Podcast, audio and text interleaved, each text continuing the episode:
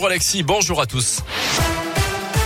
Et à la une aujourd'hui, Emmanuel Macron étant en Auvergne ce mercredi. Le chef de l'État doit d'abord présider comme chaque mercredi le Conseil des ministres. Ce sera en visioconférence ce matin depuis la préfecture de l'Allier à Moulins. Il prendra ensuite la direction de Vichy pour une visite qui s'annonce d'ores et déjà historique. Jamais un président de la République ne s'était déplacé dans la sous-préfecture depuis celle du général de Gaulle en 1959. Déplacement notamment sur le thème des villes moyennes.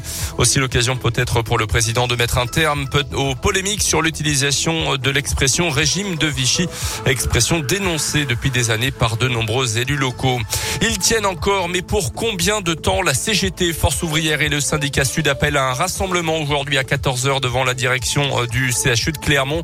Euh, tous ceux qui travaillent sur les sites Montpied, Estin et Louise Michel sont appelés à se mobiliser pour protester contre la dégradation de leurs conditions de travail. Euh, les problèmes ne datent pas des derniers mois, mais le Covid les a amplifiés et aujourd'hui avec la cinquième vague, le personnel est à et réclame des changements.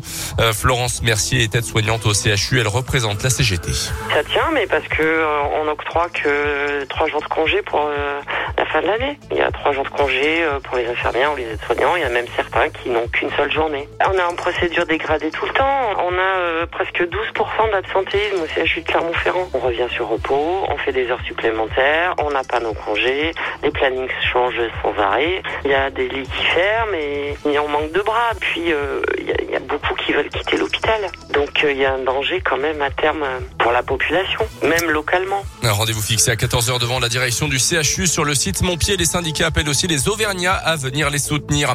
Dans l'actu également, le chauffeur à l'origine du drame sur la 89 en début de semaine dans la Loire est toujours en garde à vue selon le progrès. Le poids lourd de cet homme de 37 ans avait traversé les glissières de sécurité en direction de Saint-Etienne avant de percuter une voiture qui arrivait dans l'autre sens. À l'intérieur, un couple de personnes âgées de 70 et 71 originaire du Puy-de-Dôme. Il n'avait pas survécu.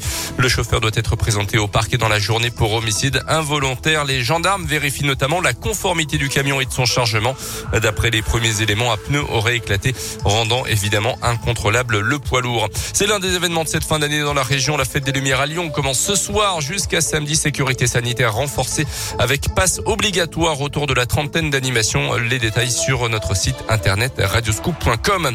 Et puis du sport avec du foot et le Paris Saint-Germain euh, qui termine la phase de poule de la Ligue des Champions euh, sur une nouvelle victoire. Victoire donc des Parisiens hier soir sur le terrain du Parc des Princes. Les Parisiens qui ont battu les Belges du club Bruges 4 buts 1 avec un doublé de Kylian Mbappé et un doublé également de la star argentine Lionel Messi.